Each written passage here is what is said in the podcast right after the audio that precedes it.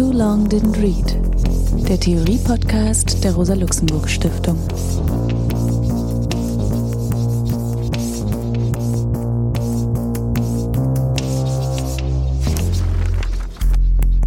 Hallo, ich begrüße euch zum Theorie-Podcast der Rosa-Luxemburg-Stiftung. Mein Name ist Alex Demirovic. Heute wollen wir über Wolfgang Abendroth sprechen. Dabei geht es um einen nicht so ganz langen Text, der aber dennoch für die linke marxistische Diskussion von großer Bedeutung wurde, also aus der frühen Phase der Bundesrepublik, nämlich ein Aufsatz, den Wolfgang Abendroth 1954 publiziert hat, mit dem Titel Zum Begriff des demokratischen und sozialen Rechtsstaats im Grundgesetz der Bundesrepublik Deutschland. Bevor ich auf diesen Text und Überlegungen von Wolfgang Abendroth näher eingehe, etwas zu seiner Person, die ja sehr, sehr eng mit der Geschichte der Linken und der Arbeiterbewegung, der sozialistischen Bewegung, kommunistischen Bewegung in Deutschland seit dem Ersten Weltkrieg verbunden ist. Wolfgang Abendroth wurde am 2. Mai 1906 in Wuppertal-Elberfeld geboren und starb am 15.09.1985 in Frankfurt am Main. Er wuchs auch in Frankfurt auf, hat dort das Gymnasium besucht und dann Rechtswissenschaft in Tübingen, Münster und in Frankfurt studiert. Bis 1933 arbeitete er als Gerichtsreferendar nach einem Jurastudium in Hechingen. Dieses Jurastudium brachte ihn eben dann auch mit äh, wichtigen Juristen, den wenigen linken Juristen, in Kontakt, die es in der Weimarer Republik gab. Seit 1920 war Wolfgang Abendroth Mitglied des Kommunistischen Jugendverbands, dann auch der KPD und im Laufe der 20er Jahre engagierte er sich aktiv in der Roten Hilfe, vertrat also Genossen vor Gericht, half ihnen bei Rechtsfragen und später dann auch in der nationalsozialistischen Diktatur Linken und ihren Familien. Er wurde dann aus der KPD ausgeschlossen, weil er die Sozialfaschismus-These abgelehnt hat, also wonach die Sozialdemokratie selber faschistisch sei und schloss sich der KP an, also die Opposition, die 1928 gegründet wurde.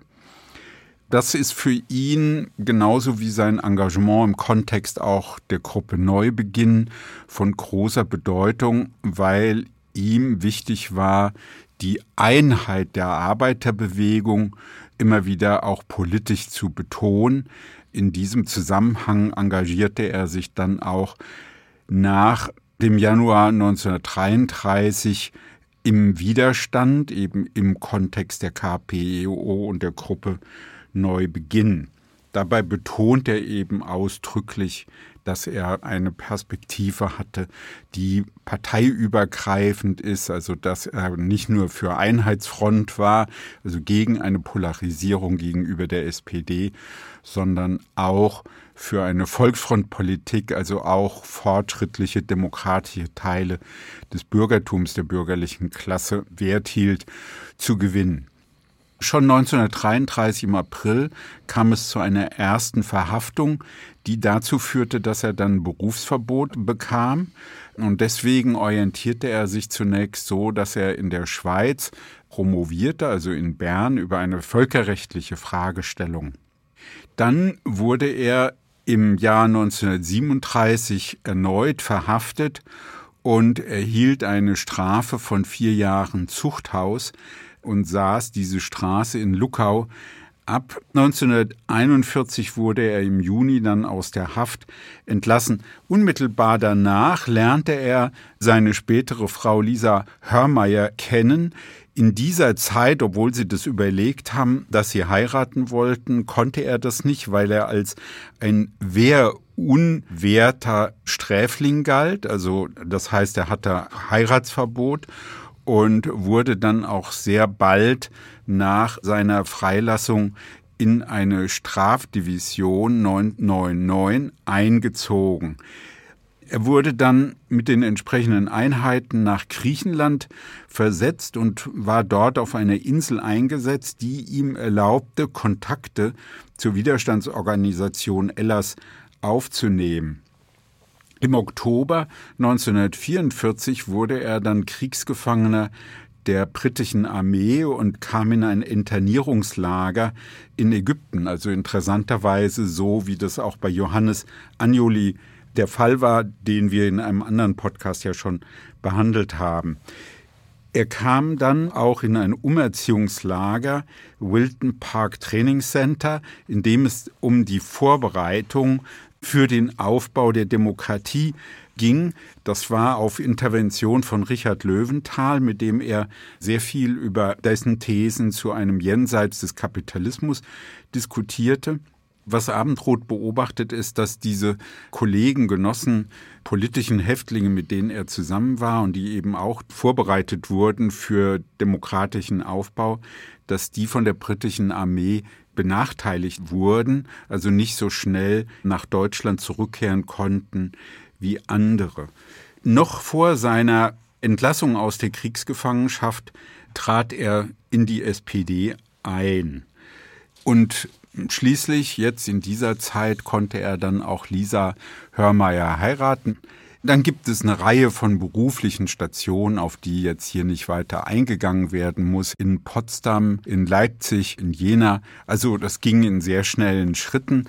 Da er nicht bereit war, seine Mitgliedschaft in der SPD aufzugeben und sich der Zwangsvereinigung zur SED widersetzte, betrieb er dann frühzeitig seine Übersiedlung in die westliche Besatzungszone und erhielt dann dort eine Berufung an die Hochschule für Arbeit, Politik und Wirtschaft in Wilhelmshaven-Rüstersiel durch den Kultusminister Adolf Krimme. Das war Ende 1948 der Fall. 1949 wurde er Mitglied im Staatsgerichtshof in Bremen, später dann Anfang der 60er Jahre auch in Hessen und ab 1950 wurde er dann Professor für Politikwissenschaft an der Universität Marburg. Das ist dann eine wichtige Wirkungsstätte für Wolfgang Abendroth geworden, denn er blieb dort Professor bis zu seiner Emeritierung 1972. Wichtig war für ihn, dass er die Politikwissenschaft als ein eigenständiges Studienfach unterstützen und etablieren wollte. Er war also an der Gründung der Deutschen Vereinigung für Politikwissenschaft beteiligt, setzte sich ein für die Möglichkeit, in diesem Fach zu habilitieren, also die Voraussetzung dafür zu erwerben, auch im Fach Politikwissenschaft Lehrbefugnis zu bekommen, also dass der Berufsweg nicht mehr über die Rechtswissenschaften, Staatswissenschaften oder die Ökonomie ging, sondern es direkt eine Wissenschaft von der Politik geben sollte. In diesen Jahren publizierte er dann Bücher wie das über die deutschen Gewerkschaften, bürokratischer Verwaltungsstaat und soziale Demokratie zusammen mit Herbert Sultan, eine Sozialgeschichte der europäischen Arbeiterbewegung in den 60er Jahren und ein Buch über das Grundgesetz.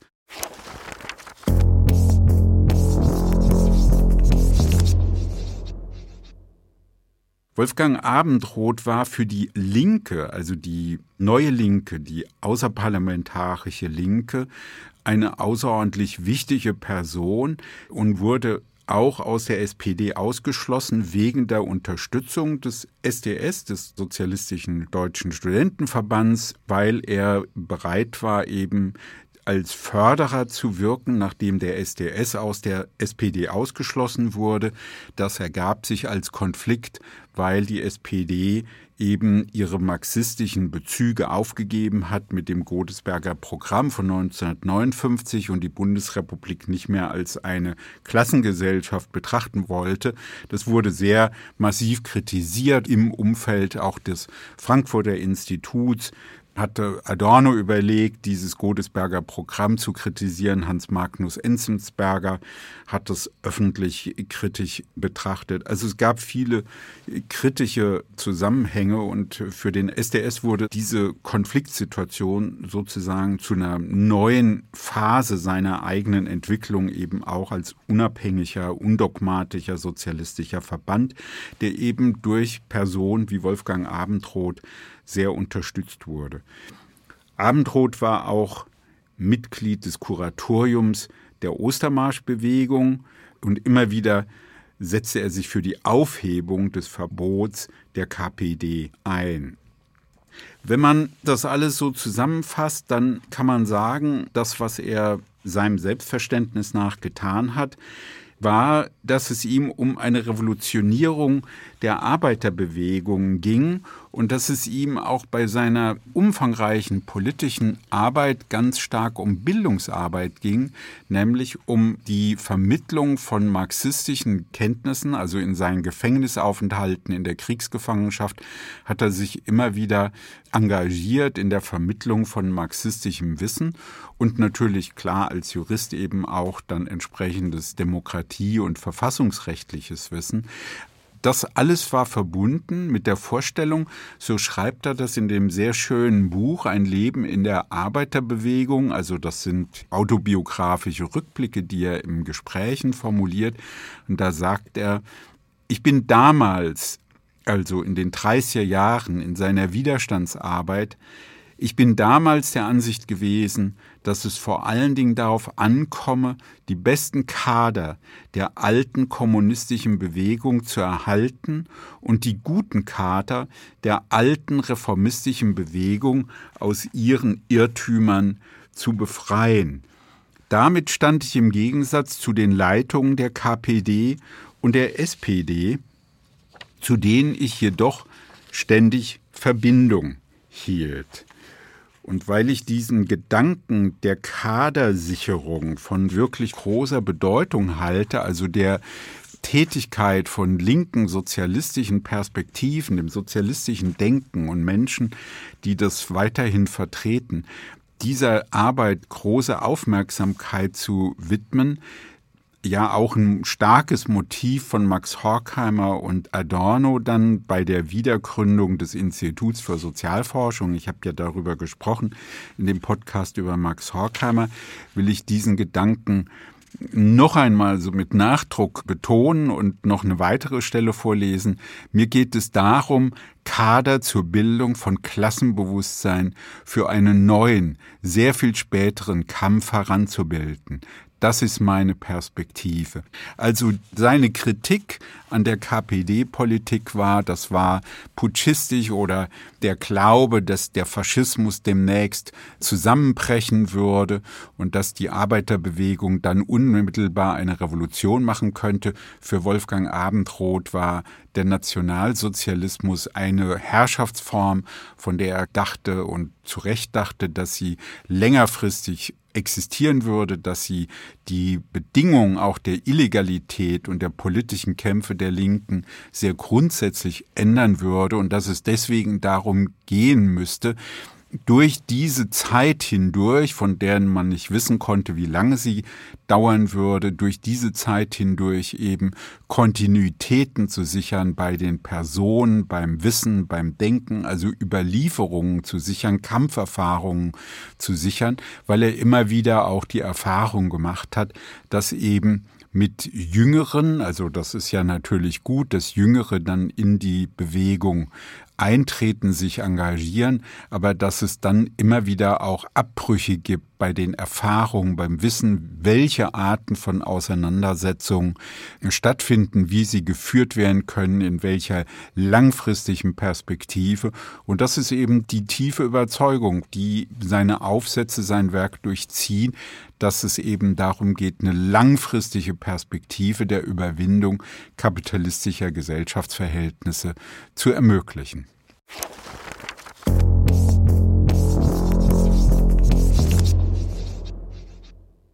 Wolfgang Abendroth ist deswegen ein interessanter marxistischer Autor, weil er auf eine ungewöhnliche Weise die Frage nach dem Staat, also Staatstheorie, mit Verfassungstheorie, also Rechtstheorie verbindet. Das ist ungewöhnlich, weil er ja auch selber als Verfassungsrechtler argumentiert und gearbeitet hat und mit seinen Beiträgen ganz wesentlich auch zum Verständnis der neuen Linken in der Bundesrepublik beigetragen hat. Wolfgang Abendroth ist eben auch ein Vermittler zwischen der alten Linken und der neuen Linken, also bezieht sich eben auf die Schriften von Ernst Frenkel und Hermann Heller und Kelsen, also kennt diese Tradition der 20er Jahre und entwickelt mit diesem Wissen dann auch ein neues Verständnis der Bedeutung des Grundgesetzes, was eben 1949 dann die Grundlage zunächst der Bonner Republik und eben des heutigen deutschen Staates geworden ist. Für Abendroth ist das Staatsgebilde der BRD ein Kompromiss, ein grundlegender Kompromiss zwischen den wesentlichen sozialen Klassen, also auf der einen Seite die Bourgeoisie, die herrschenden Klassen, auf der anderen Seite die lohnabhängige Klasse, das Proletariat. Das führt zu einem Kompromiss, der schon vorbereitet wurde durch die Weimarer Verfassung, die 1919 verabschiedet wurde, die aber eine Reihe von Problemen mit sich brachte, die Abendroth auch immer wieder in seinen Texten diskutiert. Auch diese Verfassung war ein Kompromiss. Ursprünglich stand sie eher rechts von den sozialen Bewegungen, der Arbeiterbewegung, die ja immer noch den Impuls hatte, zu revolutionären Aktionen für eine sozialistische Republik. Mit der zunehmenden Entwicklung in der Weimarer Republik wurde die Verfassung dann eher ein Stabilisator und rückte gleichsam durch die Gesamtentwicklung nach links. Die bürgerliche Klasse ging immer mehr in Distanz zu dieser Verfassung und die Arbeiterbewegung hatte aufgrund der Verfassungsentscheidungen, die sie ja erstmal gar nicht mitgetragen hat, eine starke Distanz dazu, hatte also eine eher geringe Bereitschaft, diese Verfassung zu verteidigen. Für Abendroth ist das ein wichtiger Hintergrund seiner eigenen theoretischen Überlegung, dass er immer wieder betont, die Arbeiterbewegung hat die Aufgabe, die demokratische Verfassung zu verteidigen, also die Verfassung von 1949, weil sie eben ein Klassenkompromiss darstellt und eben auch ermöglicht, dass eben nicht einfach die Herrschaftseliten der 20er Jahre oder des Nationalsozialismus Kontinuitäten sichern.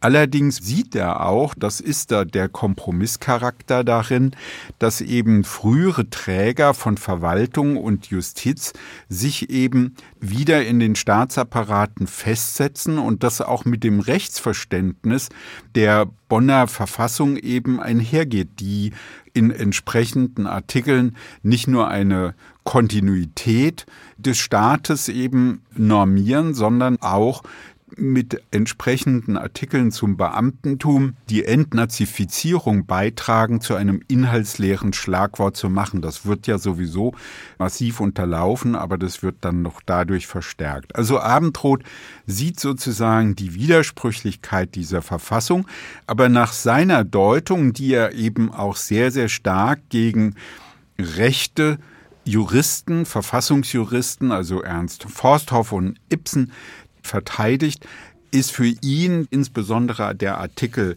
20 relevant, wenn es heißt, die Bundesrepublik Deutschland ist ein demokratischer und sozialer Bundesstaat. Also diese Trias von demokratisch, sozial und Bundesstaat und an anderen Stellen heißt es dann eben Rechtsstaat. Diese Trias von Recht, Demokratie und Sozialem, das ist für Wolfgang Abendroth von entscheidender Bedeutung.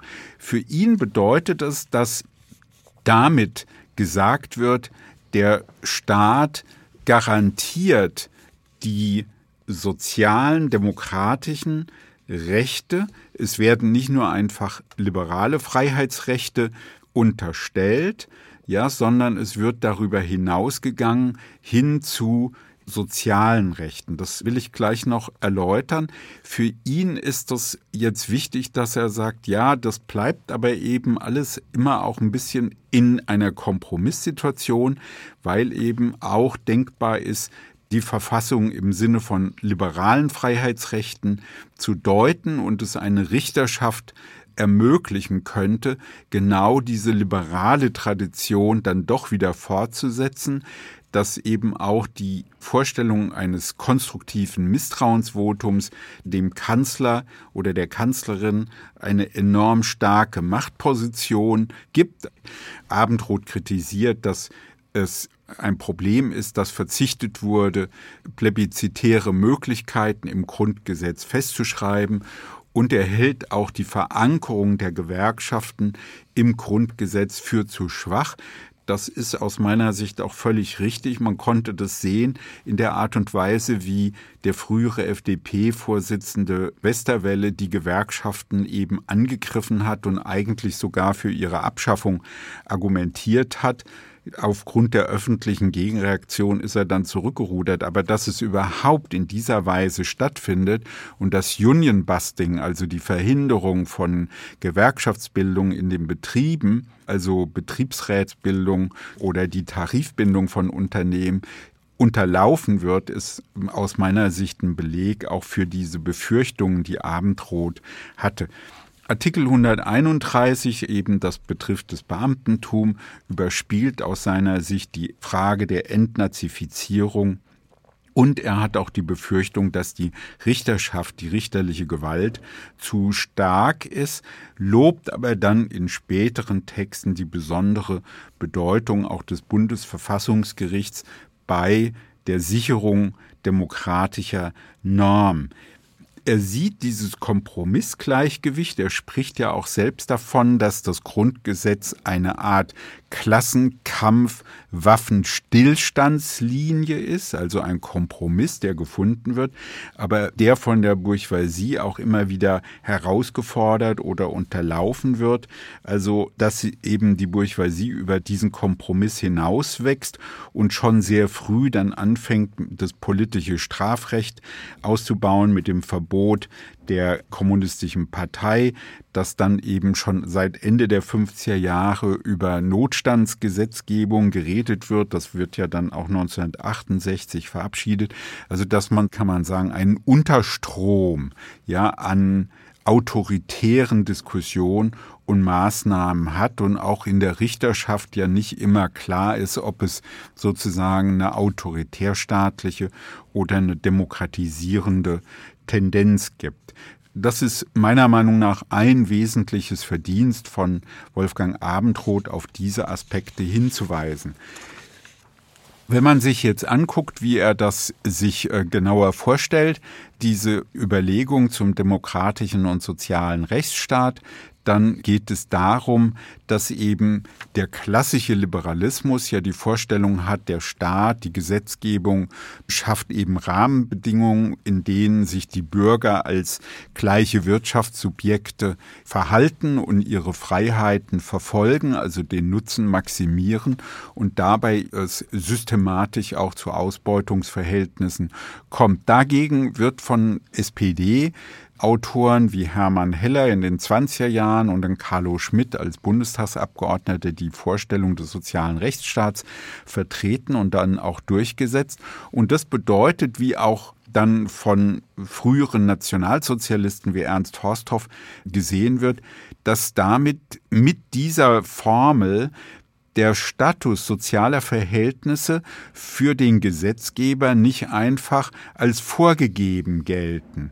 Also die Sozialordnung wird vom Staat auf der Basis des Grundgesetzes nicht mehr einfach als gerecht betrachtet und dem staatlichen Zugriff entzogen, sondern genau genommen kann der Staat auf der Basis von Artikel 20, also sozialer demokratischer Bundesstaat, und auf Grundlage von Artikel 14 und 15, also dass das Eigentum gemeinwohlpflichtig ist, dass es möglich ist zu enteignen, also zu sozialisieren, dass damit auf die immanente Gerechtigkeit Einfluss genommen wird, also die Gerechtigkeit der Wirtschafts- und Gesellschaftsordnung eben nicht einfach akzeptiert wird, sondern der Gestaltung durch den Staat unterworfen ist.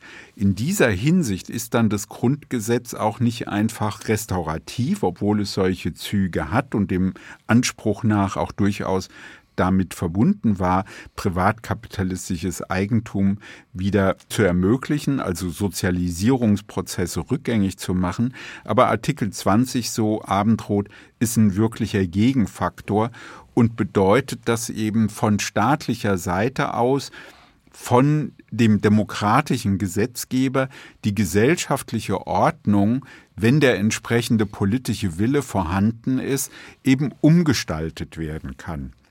Ich finde, das ist eine wirklich wichtige Überlegung für einen Marxisten wie Wolfgang Abendroth, der ja das genau kennt und vor Augen hat, stellt das ja eine äh, kritische Analyse der Überlegung von Karl Marx dar, der ja in der Judenfrage die These vertritt, dass die bürgerliche Gesellschaft den Staat als Besonderung, also von sich abtrennt. Also genau genommen zwei verschiedene Bereiche existieren. Also einerseits der Bereich der liberalen Freiheiten der Bürger, der Wirtschaftsbürger, die eben frei ihren wirtschaftlichen Entscheidungen nachgehen, und auf der anderen Seite der Staat, der das Allgemeinwohl verkörpert und von den wirtschaftlichen Prozessen völlig getrennt ist.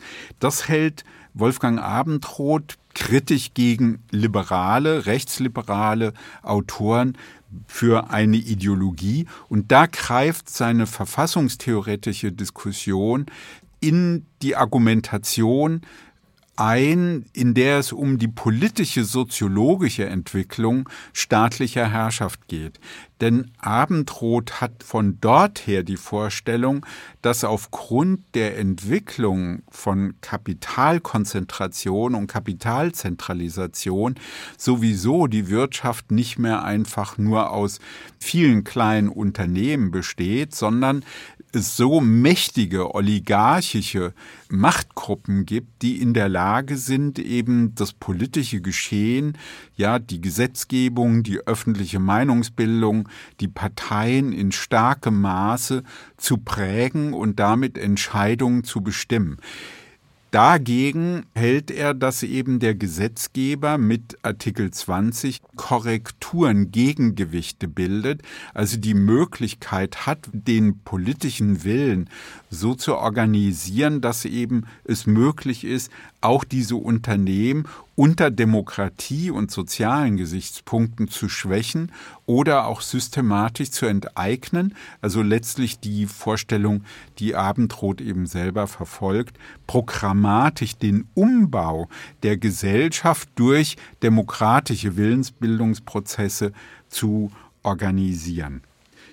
Der demokratische Staat ist also seinem Verständnis nach die Gesellschaft in selbstbestimmender Aktivität. Also der Staat ist nicht mehr getrennt von der Gesellschaft, sondern der Staat, der demokratische Staat ist die Gesellschaft selbst und kann eben schrankenlos diese Gesellschaft auch umformen, weil es eben diese Einheit, wenn man so will, von Herrschenden und Beherrschten gibt, die sich eben durch diese demokratischen Prozesse selbst im Rahmen der Verfassung immer wieder neu organisieren können. Das heißt, es ist ein permanenter Prozess der Demokratisierung der Demokratie mit einer enormen Möglichkeit der Gestaltung der Gesellschaft.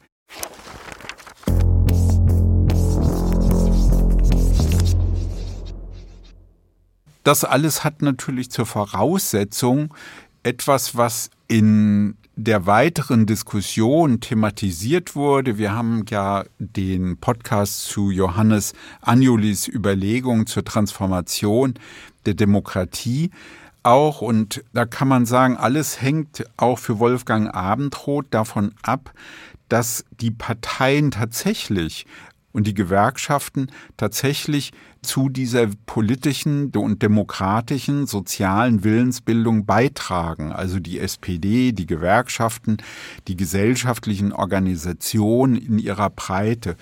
Und man kann sich eben vorstellen, dass Wolfgang Abendroth vor diesem Hintergrund das als eine enorme Verschlechterung des Kompromissgleichgewichtes in der Bundesrepublik wahrgenommen hat, als dann die SPD eben immer stärker abgerückt ist von den marxistischen Überlegungen, dass es sich um eine Klassengesellschaft handelt, also dass es darum geht, Kompromisse zugunsten der Lohnabhängigen zu verschieben und dass er auch die korporatistische Einbindung der Gewerkschaften mit einer gewissen Skepsis gesehen hat.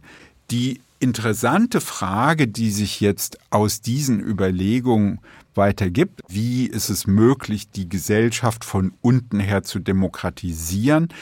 Und ich denke, dass er auch deswegen sehr für diese außerparlamentarische, außerinstitutionelle Opposition der 1960er Jahre war, weil es eben eine enorme Dynamisierung und Belebung der Demokratie in der Bundesrepublik war, dass er in dem Zusammenhang, wie er sagt, ob er auch skeptisch war gegen den Revolutionsvorstellungen, also dass er gar nicht überzeugt war davon, dass das jetzt alles schon Vorbereitungen zur Revolution sind, weil er letztlich der Meinung war, dass es eben um die Revolutionierung der Arbeiterklasse der Arbeiterbewegung selbst geht. Aber eben dieser Demokratieimpuls, der diese Klassenkompromisse wiederum in eine Gegenrichtung drückt, also nach den Notstandsgesetzgebungen, nach der Veränderung der SPD, nur eine wirkliche Gegenbewegung und auch eine Erneuerung der sozialistischen Diskussion. Ich glaube, das ist wirklich wichtig und für ihn auch wichtig, weil er das immer wieder vertreten hat nach 45. Auch ein Motiv war, die DDR, also die sowjetische Besatzungszone zu verlassen, dass er gegen die Blocklogik war, dass er sich für eben eine Friedensperspektive eingesetzt hat, für eine Vermittlung, für die Entspannungspolitik dass er deswegen sich engagiert hat in der Ostermarschbewegung oder dann auch in der Deutschen Friedensunion. Also das waren solche Fragen. Das ist das eine. Aber demokratiepolitisch, demokratietheoretisch gibt es eben auch einen interessanten Gesichtspunkt, den seine Überlegungen aufwerfen, weil er ja diese sozialistische Perspektive entwickelt im Rahmen der Verfassung also die Möglichkeit, durch Mehrheitsbildung, durch langfristige entsprechende Bildungsarbeit, durch theoretische Kompetenz, durch entsprechend Ausbildung auch an den Universitäten oder in den Gewerkschaften die Möglichkeit sieht, sozialistische Mehrheiten herzustellen, dass er denkt, dass die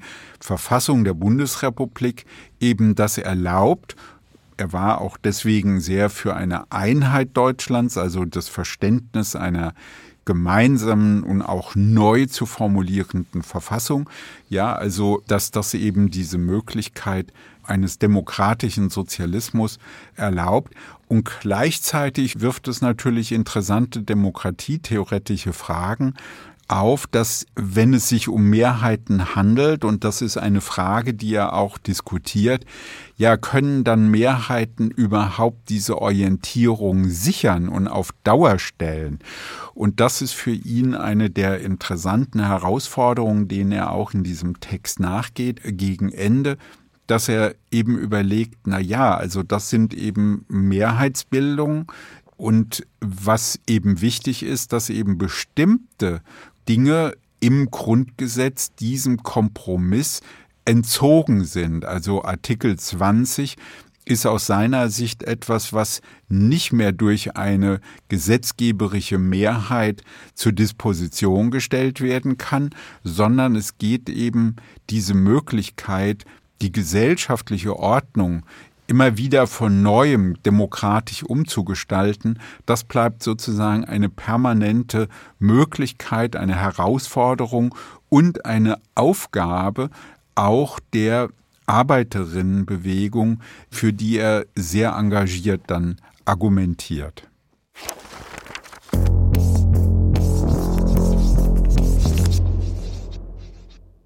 Wolfgang Abendroth Antagonistische Gesellschaft Das Bekenntnis des Grundgesetzes zum demokratischen und sozialen Rechtsstaat öffnet deshalb nicht nur den Weg zu gelegentlichen Staatsinterventionen, um eine in ihrem Gleichgewicht bedrohte, aber als grundsätzlich feststehende und gerecht anerkannte Gesellschaftsordnung zu balancieren, sondern stellt grundsätzlich diese Gesellschafts- und Wirtschaftsordnung selbst zur Disposition der demokratischen Willensbildung des Volks.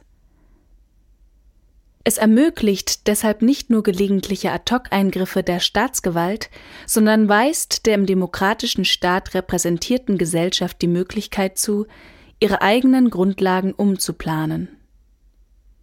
Mit dieser Identifikation von Gesellschaft und Staat ist aber auch die Möglichkeit entfallen, den Staat als gegenüber den Kräften der Gesellschaft neutralen Dritten zu verstehen.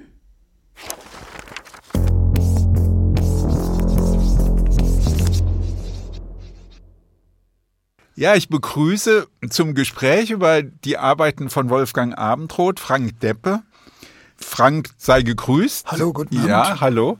Ähm, du bist ja ein Schüler und äh, langjähriger Freund von Wolfgang Abendroth gewesen. Also wir werden ja gleich auch dann ein bisschen näher darauf eingehen. Mhm. Um kurz was zu deiner Person zu sagen. Du bist 1972 in Marburg berufen worden als Professor für Politikwissenschaft 1972 und hast diese Tätigkeit ausgeübt bis zur Emeritierung 2007. Von deinen wirklich sehr, sehr vielen Publikationen, von denen einige ja auch im Internet gut zu finden und runterzuladen sind, das ist ja eine wunderbare, wunderbares Angebot, will ich jetzt nennen, hm, die drei ideengeschichtliche, also äh, Beiträge zur politischen Ideengeschichte, das die frühe Studie zu Blanqui, dann das umfangreiche Buch über Machiavelli und das noch umfangreichere Werk der fünf Bände Politisches Denken im 20. Jahrhundert. Da steht neben den vielen, vielen Studien zur Gewerkschaftsgeschichte, zu Arbeiterbewusstsein, also zu, und dann vor allen Dingen eben auch, was ja wichtig war, die Europaforschung. Ne? Also ein ganz wichtiger Beitrag, den ihr also du und ihr in Marburg dann geleistet habt, dass es zu einer materialistischen Europaforschung kam und man da die auch diese Distanz dazu so ein bisschen überwunden hat. Vielleicht zu dir, weil du bist ja auch ungewöhnlich, sag ich jetzt mal aus meiner Sicht, weil du ja eben auch in Frankfurt am Institut für Sozialforschung studiert hast, ja auch selber Frankfurter bist und vielleicht steigen wir damit ein, weil du ja auch dann was zu deinem Wechsel ja. dann von dort nach Marburg sagst. Ich habe von 1961 bis 64 in Frankfurt Soziologie studiert. Ja. Als ich mich entschloss, Soziologie zu studieren, wusste ich überhaupt nicht, was das ist. Ich wusste nicht, was kritische Theorie und ich habe ja sehr viel in der Musikszene. Ich bin Jazzmusiker gewesen oder auch immer noch und äh, erinnere mich noch, dass mal ein Jazzmusiker zu mir sagte, du willst Soziologie studieren, da ist der Adorno, das ist der Sartre von Frankfurt. Äh, und ich habe damals viel Sartre und Camus gelesen ja. und war so etwas auf die französische Kultur orientiert. Aber ich konnte damit überhaupt nichts anfangen und habe 64 das Vordiplom gemacht, ja. bei dem Statistiker Blind und bei Max Horkheimer in Soziologie geprüft worden, ja. mit Gretel Adorno als Protokollantin. Ich muss gestehen, das war mir damals überhaupt nicht bewusst, was, was für da, eine bedeutende Situation was für eine bedeutende kommst. Situation ich kam. Ja. Ähm, Praktisch fast wie die Dialektik der Aufklärung, ne? Ja. Die da auch sitzt. Ja. Gretel. Äh, ja, die war ja, die haben wir uns später genau, erst genau. antiquarisch genau. gekauft, ja. ja. Ich war aber dann entschlossen, 64 wegzugehen aus Frankfurt Sag doch noch mal kurz was zu der Prüfungssituation. Die Prüfungssituation. Du, Sozialpsychologie war noch ein, ein Prüfungsthema. In, und er hat Fragen gestellt zu Marx. Äh, wollte er was wissen? Und wir waren ja als äh, in der Vorbereitung alle übergefüllt äh, mit, mit Material und Gedanken. Er wollte nur hören, was für Marx zentral ist, der Industriebetrieb. Da bin ich dauernd nicht drauf gekommen. Ich wollte dauernd erzählen, die Klassenfrage, was der Himmel, was. Ähm, also, aber das war, äh, Horkheimer war ja für uns, also die junge Erfahrung eines ziemlich unwissenden Studierenden äh, war, dass wir Adorno nicht mochten und Horkheimer liebten. Ja. Weil Horkheimer machte eine Vorlesung, da saß man, da hatte man das Gefühl, Das versteht man und baut sich eine Art emotionale Beziehung auf. Ja. Horkheimer hat äh, mir erklärt, was Gesellschaft ist, indem er in der Vorlesung davon gesprochen hat. Es gibt in Amerika Studien, äh, die herausfinden, wie die Leute aus der gleichen sozialen Schicht auch wieder Leute aus der eigenen Schicht heiraten. Ja, und wie der Mechanismus, Mechanismus läuft. Endogamie, ja. Genau. genau ja. das fand ich sehr beeindruckend. Klar, also so diese, diese kleinen Aha-Erlebnisse, ja. die man, also Marcuse war dann ein größeres Aha-Erlebnis. Das ist interessant. Sagen. Der Helmut Becker, der schreibt mal an Adorno, für die sozialistischen Studierenden der 50er Jahre, Mitte der 50er Jahre, ist Max Horkheimer sowas wie der Papst. Ja, ja das ist auch ja. mit der genau positiven Rückmeldung von den Lehrveranstaltungen, dass er diese wunderbar äh, konkreten Vorlesungen gehalten hat. Wobei ich kannte zu diesem Zeitpunkt Horkheimers Schriften aus den 30er Jahren aus der Zeitschrift für Sozialforschung noch nicht, ja. habe allerdings, um den Kontrast deutlich zu machen, 68 äh, oder 67 einen Vortrag von Horkheimer im Amerika-Haus in Frankfurt gehört über Vietnam. Ja, der ja äh, nicht so, der ist ja eher berüchtigt dann ja, gewesen. Auf Englisch hat er den gehalten, er war im doppelten Sinne berüchtigt. Es, es war, das war aber wieder eher sympathisch, ein unglaublich schlechtes Englisch, in dem er gesprochen hat. Äh, aber es war eine volle, äh, so wie, weil, lass uns Solidarisierung mal, mit genau jetzt ja. einfach jetzt für dich noch mal biografisch der Übergang der von Übergang. Frankfurt nach Marburg, nach Marburg, also und dann die Erfahrung mit ja. Abendrot, mit dem du dann ja viele Jahrzehnte muss man sagen dann auch ja. gut befreundet warst.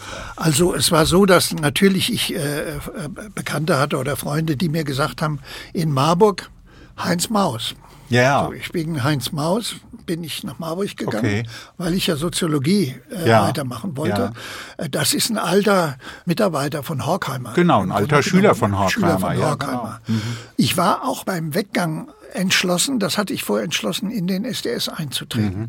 Ich gestehe, ich habe mich in Frankfurt nicht getraut, in SDS einzutreten. Das ist ganz psychologisch wahrscheinlich eine ganz komische Geschichte. Man traut sich da irgendwie nicht. Also, wie dem ja. auch sei, ich bin allerdings nach Marburg gegangen zu Maus mit der Vorstellung, bald wieder nach Frankfurt zurückzugehen, weil ich wollte von zu Hause weg. Ja. Erstmal. Ja. War allerdings an Frankfurt, weil es ja nur 100 Kilometer von Marburg sind, noch stärker gebunden, weil ich noch viel Musik gemacht habe in der Zeit. Also bist du gependelt praktisch. Bin ja. viel, viel, mhm. viel gependelt in der Zeit.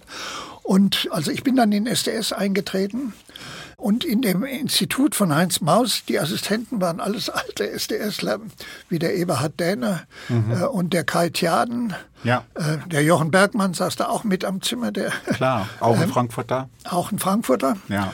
Und die, das war jetzt die Erfahrung eines kleinen Instituts nach der Erfahrung der Massenuniversität in Frankfurt oder des großen ja, Instituts. Genau. Bei Atorno saßen immer ein paar hundert Leute.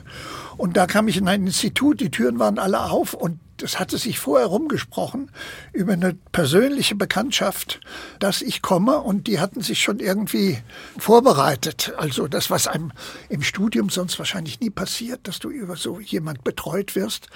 Und also ich bin dann in SDS eingetreten, bin, weil der SDS so klein war, schon nach einem Semester Gruppenvorsitzender geworden. Okay. Das war aus der Not geboren. Und ich bin dann ein Jahr später im Bundesvorstand des SDS gewesen, Helmut Schauer. Ja. Mit Rudi Dutschke zusammen, das war eigentlich das historisch betrachtet. War dann so ungefähr 66, 66 67, 65, 66 also oder? So rein in die Kampagne gegen die Notstandsgesetze, genau. wo also, ja dann Abendrot auch eine genau. zentrale Rolle gespielt hat. Der SDS ne? hat sozusagen mit in der Schauerzeit, mit dieser Kongresspolitik ja. äh, die Tilman Fichter ja auch völlig richtig beschreibt. Ja. Und Otto Brenner von der IG Metall hat es finanziert, ja, also klar, war ja. ganz und, enge Verbindung von. SDS und Gewerkschaft, ja. Und über meine SDS Tätigkeit äh, kam ich dann zwangsläufig, wollte ich gerade sagen, unvermeidlich öfters in Kontakt äh, zu Abendrot und bin dann, glaube ich, 65, 66 auch Hilfskraft am Institut für ah, Politikwissenschaft ja. geworden. Ja ich finde ja eine der Dinge, die mich bei Abendrot mit am meisten faszinieren, wo ich auch eine große Nähe zwischen ja. ihm und Horkheimer sehe, dass ja beide überzeugt waren, dass die materialistische Theorie ja. natürliche Subjekte braucht. Also ja, es geht immer darum, das Wissen zur Grundlage hat, dass es Individuen gibt, die dafür einstehen, dass ja. es sie gibt, die. Theorie machen, die Theorie weiterentwickeln. Und Abendroth hatte ja die Vorstellung, er ist so aktiv im Widerstand gegen den Faschismus und in diesem Zusammenhang dass er sagt, es geht darum, Kader zu entwickeln für die Zeit danach. Es dauert lange, der Faschismus, aber dann müssen wir fähig sein zu handeln, also Wissen haben, Verwaltungskompetenz, also in diesen Dingen. Hat sich das mitgeteilt für dich und für euch? Also jetzt als Studierende, also an der, in der Art der, der Lehre oder der Kontakte? Naja, das in, sagen wir mal, in seiner Vorlesung zur Geschichte der Arbeiterbewegung, ich will vielleicht eine Vorbemerkung machen, als ich zum ersten Mal dann, ich kannte Abendroth von einer Vortrag in Frankfurt. Mhm. Ich glaube, das war zum 100. Jahrestag der internationale Marx Engels 64, ja, Volksbildungsheim. Und da redete er auch über Sachen, die ich überhaupt nicht verstand so richtig. Mhm. Und als ich dann in Marburg war, bin ich die, in die erste Vorlesung, war ein Schock für mich bei Abendrot. Es war eine Vorlesung, eine bedeutende über Widerstand im Dritten Reich. Und als ich in die Vorlesung kam, in einem vollen Hörsaal, sprang dann so ein Weißhaariger mit, praktisch also zum Pult, hielt sich am Pult fest, fing an zu reden und er redete in dieser Vorlesung über einen evangelischen Pfarrer aus Mannheim, der 1931 zur KPD übergetreten ist. Äh, und den habe ich später sogar noch persönlich kennengelernt, der Pfarrer Eckert, über den Friedrich Martin Balzer sehr viel geforscht hat. Äh, aber das war nach Frankfurt also auch in der Personalisierung und auch noch ein evangelischer Pfarrer war das höchst verwirrend.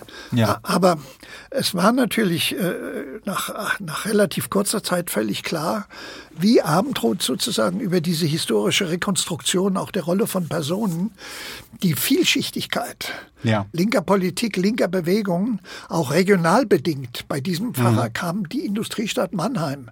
Ja. Der hat seine letzte Predigt, die Kirche hat ihn rausgeworfen, in Mannheim, vor, da standen 30.000 Arbeiter vor der Kirche, um dieser Predigt zuzuhören. Wahnsinn. Also Aha. jetzt äh, historisch betrachtet, ja. äh, Dinge, die man sich heute gar nicht mehr real vorstellen könnte. Ja. Also was Kaderbildung betrifft, also Abendroth hatte eine, eine Vorstellung von Organisation und Intellektuellen, in denen immer dieses Problem Kaderbildung impliziert war. Genau. Äh, weil die Intellektuellen sollen sich nicht unbedingt anschließen, aber sie sollen über ihr eigenes Verständnis. Also Abendroth sagte uns zu uns immer, vergesst nie, dass ihr als Intellektueller an einer Universität die Institution der bürgerlichen Gesellschaft und ihres Herrschaftsapparates seid. Mhm. Vergesst das nie. Und auch wenn ihr denkt, ihr habt jetzt als Marxisten die Mehrheit, müsst ihr euch sozusagen die zweite Überlegung mit einbeziehen. Du kannst als Intellektueller, linker Intellektueller, äh, erstens nur sinnvoll wirken, aber auch kontinuierlich wirken, wenn du dich sozusagen in den Zusammenhang des linken Flügels der real existierenden Arbeiterbewegung begibst. Und zu dieser Zeit war dieser linke Flügel der real existierenden Arbeiterbewegung, begann bei der linken Sozialdemokratie, die hatten ihn ja schon rausgeworfen, mhm. ging über die Trotzkisten, dann bis hin zu den in der Illegalität agierenden Kommunisten noch zu dieser Zeitpunkt. Ja, ja. Das war ja seine große Einheitsfront-Idee, die er auch. Klar, die er immer vertreten Die er hat. immer vertreten hat. Also, und äh, breiter sogar noch. Ja. Volkfront, deswegen passt auch der Pfarrer gut, weil es eben so eine umfassende genau. Perspektive ist. Ja. Wir haben dann auch mit ihm zusammen Seminare, ich habe das später in meinen Arbeitszusammenhängen, habe ich eigentlich regelmäßig, auch mit Bezug zu Abendrot, haben wir über intellektuelle und Marxismus, soziale Bewegungen und in der historischen Betrachtung. Ja, ja. Ich hatte so ein Lieblingsthema, das hieß Intellektuelle in postrevolutionären Situationen. Mhm. Also nach 1848, nach 1905, nach 1918, 17, 18. Mhm. Das war ein sehr, ist ein sehr spannendes Thema. Aber wie gesagt, ähm, die Ausbildung der Kader, wir haben ja mit Abendroth zusammen, das war dann 1967, das Projekt verfolgt der Gründung einer linkssozialistischen Partei. Ja. Mit Helmut Schauer zusammen. Also das war SDS. Der SDS ist über die Politik der Zusammenarbeit mit den Gewerkschaften und den drei großen außerparlamentarischen Bewegungen, ja. die Friedensbewegung, der Ostermärsche, dann die Anti-Vietnam, also Antikriegsbewegung und die Notstandsbewegung. Wobei Abendroth als Jurist für die Notstandsbewegung der wichtigste mhm. äh, gewesen ist. Der SDS ist ja weit über das äh, akademisch-studentische, universitäre Milieu hinausgewachsen Klar, politisch, genau. weil die KPD noch verboten war. Und ja, die wurden praktisch der Organisator, der Sprecher für ganz viele linke Tendenzen genau. in, in, der Bundesrepublik. Ja.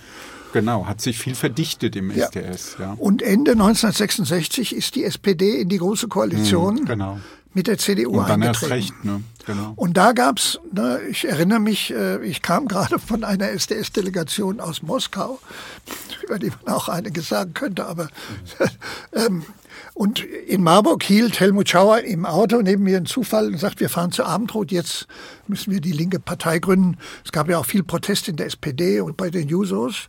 Ich bin mit Helmut Schauer noch nach Bremen zu Heinrich Hannover gefahren, um ihn zu fragen, ob er bei der nächst anstehenden äh, Bürgerschaftswahl in Hannover äh, dort Spitzenkandidat. Großartig. Weißt du, ich denke daran, ja. dass ich 1974 mit Dutschke auch eine linkssozialistische ja. Partei gründen ah, ja. wollte und auch Heinrich Hannover ah, natürlich eine wichtige Bezugsperson war. Ja, klar. Also Abendroth, ich glaube, er hat gespürt, dass der SDS in dieser Zeit zwischen 1961 und 68 so etwas wie eine Art von Kaderorganisation für eine mögliche, ja. über die Uni hinausgehende politische Formation oder auch politische linke Kultur sein könnte. Mhm. Weil da waren so viele hochqualifizierte Leute drin, alle auch in verschiedenen, die Berlin, Westberliner, Frankfurter, selbst wenn die jetzt, wenn ich alte Genossen treffe, die von Freiburg erzählen und so weiter. Ja, Abendrot stellt ja in seinen Überlegungen zur Verfassung, das ist ja an sich interessant, dass er als Marxist so sehr stark auch verfassungstheoretische, demokratiepolitische Fragen aufwirft, stellt er ja immer wieder einen Bezug her zu einer ja eher wenig bekannten Tradition in der Bundesrepublik, eben dem Austromarxismus, aber auch zu sozialdemokratischen Verfassungstheoretikern wie Hermann Heller. Aber wie hat sich das für euch dargestellt? War das eine präsente, lebendige Diskussion auch über diese Autoren, also Diskussion über Max Adler, Otto Bauer, Hermann Heller? Spielte das eine große Rolle? Also Weil in Abendroth, Frankfurt hat es keine Rolle ja, gespielt, muss ich sagen. Abendroth ja. hat du hast ja die Schriften da wahrscheinlich auch, auch angeschaut. In den verfassungstheoretischen Schriften, auch in der Schrift über das Grundgesetz, mhm. diesen Bezug zum Austromarxismus nicht hergestellt. Mhm. Er hat immer wieder sich auf Hermann Heller bezogen. Ja. Nun gab es mal eine hervorragende Dissertation über sozialdemokratische Staatstheorie in der Weimarer mhm. Republik von dem Joachim Blau. Mhm. Und da kam der Hermann Heller überhaupt nicht gut weg. Mhm. Teilweise hatte der eine starke wie auch Kurt Schumacher, also vom rechten Flügel der Sozialdemokratie, die sich staatstheoretisch sehr stark auch auf eine Hegelsche Tradition mhm. bezogen haben, sozusagen aus, aus der Rechtsphilosophie.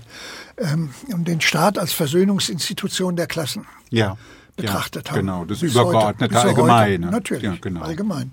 Ja. Äh, aber der Bezug der sozial, rechten Sozialdemokratie, Sozialpartnerschaft heute oder so weiter, mhm. der hat das, er sagt, ich bin dann zu ihm gefahren, weil wir haben das Buch rausgegeben, er war Mitherausgeber des Buches und sagte zu ihm, Wolf, die sehr gute Arbeit, aber Hermann Heller kommt ganz schlecht weg.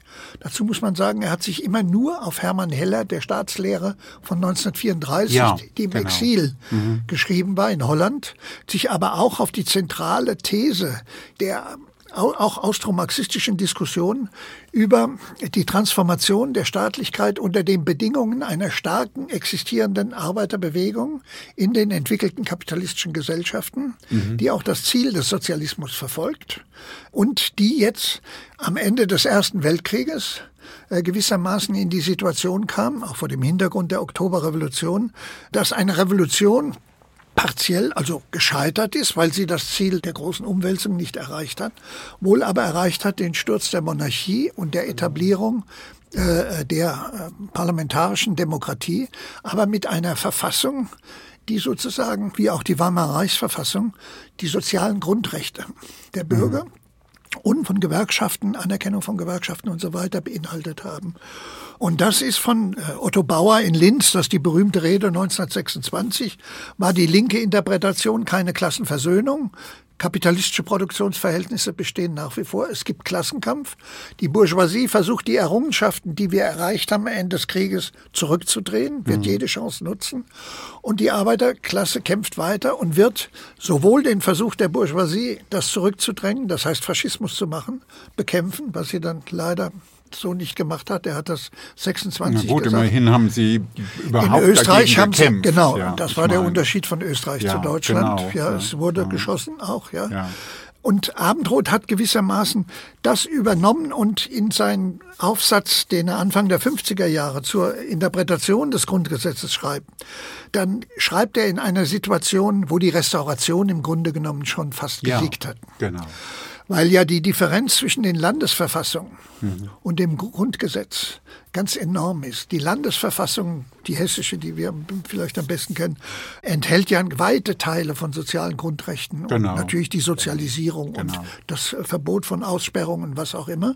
Und das Grundgesetz hat unter dem Einfluss dann einer gewendeten CDU ab 47, 48 sozusagen diesen ganzen Bereich rausgenommen und Ernst Forsthoff, Schüler von Karl Schmidt und Verfasser ja. der Schrift über den autoritären Staat, wurde jetzt liberaler in der Interpret des Grundgesetzes mit der Begründung, ja. diese Grundrechte gehören nicht in die Verfassung hinein, sondern sie sind der Gesetzgebung überlassen. Ja. Und Abendroth hat aber im Blick auf die Kämpfe, die in dieser Zeit dann stattgefunden haben, auch noch von Seiten der SPD und der Gewerkschaften, um Gesetze gab es große, große Konflikte. Ja. Mhm. Und Abendroth ging es jetzt darum, mit dieser Interpretation über Artikel 21, 21 und 28 mhm. zu sagen, äh, was aber die konservativen und liberalen Juristen niemals akzeptiert haben. Es gibt ein Sozialstaatsgebot des Grundgesetzes. Genau. Ja. Und daran müssen sich die, müssen die sich halten. Und die haben sich natürlich eher nicht gehalten. Nee, natürlich nicht. Nein, das ist ja Gegenstand dauernder ja. Konflikte, weil sie die Juristen haben sich dann doch nicht dran gehalten. Abendrot hatte ja einen scharfen Blick auch auf die Zusammensetzung der Richterschaft, hatte ja auch immer die Sorge, wie entwickeln die sich, kommen da wieder starke konservative, autoritäre Traditionen zum Zug. Und die Frage, die sich mir stellt, wenn man diesen Text, der ja sehr produktiv ist, auch für eine linke Debatte über all die Jahrzehnte immer weiter von Relevanz geblieben ist, was gilt der? Weißt du, ich frage auch ganz konkret, hier gab es ja den Volksentscheid, Artikel 15, genau. Enteignung nach Enteignung. Artikel 15 ja. mal zur Anwendung zu bringen. Und das ist ja ein interessanter Punkt, dass Abendroth gegen seinen Freund Helmut Ritter der ja Artikel 15 eher dann sagte, der wird eh nie angewendet, wir können den auch lassen. Abendrot sagt, nein, der muss im Grundgesetz bleiben, weil das ist eine, der steht genau für diese Form von möglicher sozialistischer Programmierung durch das Grundgesetz im Rahmen der Verfassung sozusagen, wenn man so will, eine fortschrittliche Gesetzgebung in Gang zu bringen. Aber ich meine, bisher, das sind Jahrzehnte dieser Diskussion, kann man sagen, ist ja eher auch ein trauriger Abschnitt, oder? Ja gut, also das sozusagen in der Perspektive Sozialismus oder großer sozialistischer Veränderung leben wir in Gesellschaften und Staatensystemen des Westens, in denen in den letzten 75 Jahren, also sagen wir mal, die große linke Transformation nicht passiert hat, weil die Gegenseite immer stark genug war. Abendroth verknüpft ja sozusagen mit dieser Position, die er da einnimmt, ein paar Vorüberlegungen, die auch mit der marxistischen Theorie zu tun haben. Die erste Vorüberlegung kommt über den 18. Brumaire des Louis Bonaparte. Äh, natürlich, also die Grundaussage, wenn wir das jetzt sehr kurz machen mhm. müssen, die Bourgeoisie, die herrschende Klasse oder der herrschende Machtblock, würden wir heute sagen, tendiert in schweren Krisenzeiten des Systems ja. und des Ansteigens von Widerstand von unten, tendiert dazu, die Demokratie einzuschränken. Das, was wir gerade jetzt seit genau. 20 Jahren erleben. Genau, ja, das ist das. Also, und hm. das Zweite ist, und, und dagegen zu kämpfen, sagt mhm. der Abendrot, ist die Aufgabe der Linken. Und dabei muss sie sich auf die Verfassungspositionen beziehen. Mhm.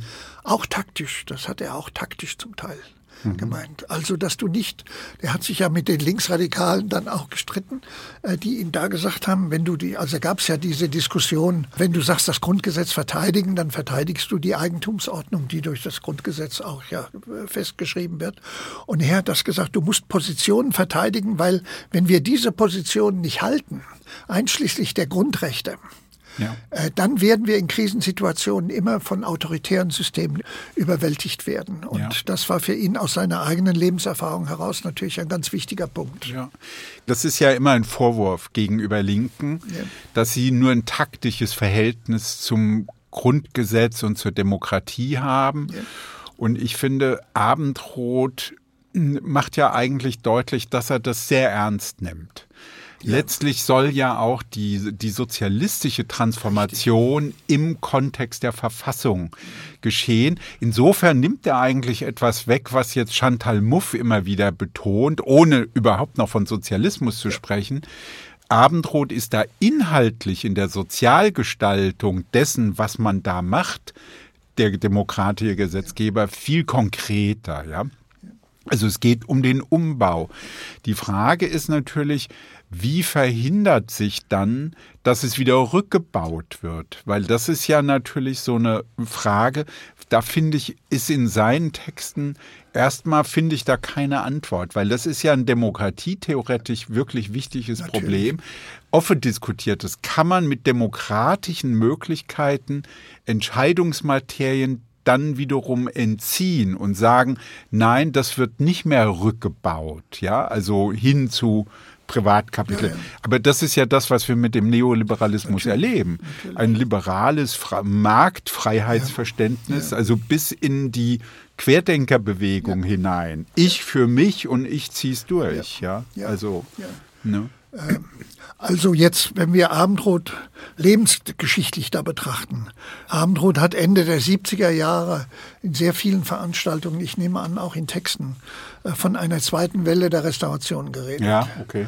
Genau. Und da ist ihm schon klar geworden, äh, dass dieser Impuls, den wir in den 70er Jahren hatten, dass es doch Veränderungen geben kann, ja. dass der sich abschwächt oder umschlägt. Ja, Abendroth war auch Historiker der Arbeiterbewegung und natürlich Historiker der bürgerlichen Gesellschaft.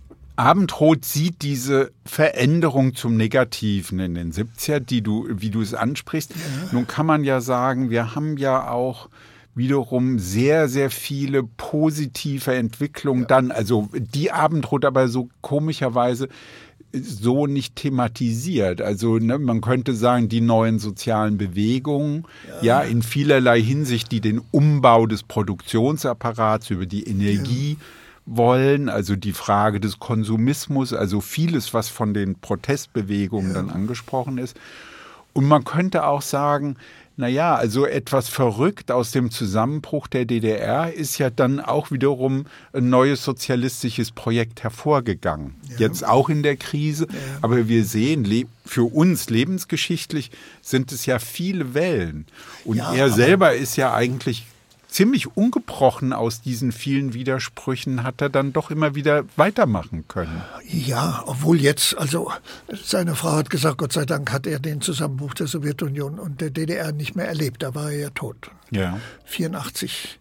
Seine letzte Veranstaltung im Frankfurter Gewerkschaftshaus war eine Solidaritätsveranstaltung mit dem Streik der englischen Bergleute. Da gibt es ein ja. Foto, ja. wo er da auf der Bühne steht. Ja. Also ich denke, der Abendrot, wenn dieser Abendrot, wie wir ihn kennen, aber etwas jünger, also länger gelebt hätte, dann wäre er in den, also erstens hat er äh, in den 70er Jahren auch die neuen sozialen Bewegungen, die ganze feministische ja. Entwicklung und so weiter. Äh, das hat er nicht als negativ oder als kontrovers gesehen. Da hat er schon Clara Zetkin und die Gleichheit und die Traditionen der Frauenemanzipation in der Arbeiterbewegung betont. Aber er war jemanden, da gehöre ich ja auch teilweise noch dazu, weil wir das auch generationsmäßig lernen müssten, der sozusagen von einem paternalistisch verstandenen Marxismus her mhm. äh, auch in den wirklichen Bewegungen und vor allem in unseren engsten sozialen Beziehungen gewissermaßen lernen mussten, dass das keine Widersprüche sind und dass wir die neu sozusagen als progressive Perspektive formulieren müssen. Das hätte Abendroth, glaube ich, auch immer mit verfolgt. Er war aber dann, Abendroth war die letzten Jahre gesundheitlich ziemlich Also am Ende, er ist ja auch an den Folgen der Folter von der Gestapo ja, gestorben. klar, na klar, ja. Äh, die ihn da Genau. im, im der Prinz-Wilhelm-Straße äh, die Ja. auf den Kopf geschlagen Das war haben. die erste, das war die erste Verhaftung, ne? Ja. Gleich 33 Ja. dann schon, ne? Dann später haben sie ihn nach Berlin gebracht. Genau. Ähm, also, er hat es genossen. Er hat, ja, wie viele alte Menschen, ich bin ja jetzt auch so alt, auch Anzeichen natürlich in diesem Wechsel zur neuen Welt, zum Neoliberalismus, hat er Zeichen von Resignation gezeigt. Ja, ja. Äh, Aber ich habe so eine typische Erfahrung mit ihm, wenn er dann mal irgendwo in der Studenten Audi Max war und hatte ein großes Publikum, dann krähte er ins Telefon, ja. Bald fegen wir den ganzen Dreck wieder weg. Ja. Sehr gut. Hier halten wir an. Ja. ja vielen herzlichen Darf Dank. ich noch einen Satz zum Schluss vielleicht sagen? Natürlich. In einem der Bücher, den Autor habe ich vergessen, kanadischer Autor, glaube ich, der Sozialismusbücher, die ich in den letzten Jahren gelesen Ja. habe, fand ich einen schönen Satz, der geschrieben hat, alles, was wir in den Verhältnissen, in denen wir heute leben, als würdig und angenehm und schön empfinden, sind alles Ergebnisse des Kampfes von Sozialisten und Sozialistinnen. Ja. Und das fand ich, finde ich, eine sehr gute Bemerkung. Ja, weil das doch, passt auch. Es bleibt etwas von dem, Ja. was auch durch die Niederlagen hindurch gewissermaßen als Genau. positive Bilanz Das bleibt. ist sozusagen der Sockel, auf dem Genau. wir auch gleichzeitig leben können. Und das ist sicherlich etwas, ein Gedanke, der auch wirklich gut zu Wolfgang Abendroth passt, weil er passt. genau das auch so gesehen hat. Es gibt dieses Erbe, es gibt diese Erfolge. Ja, nochmal vielen herzlichen ja, Dank für gerne. das Gespräch und fürs Kommen. Und ähm, ja, vielen Dank.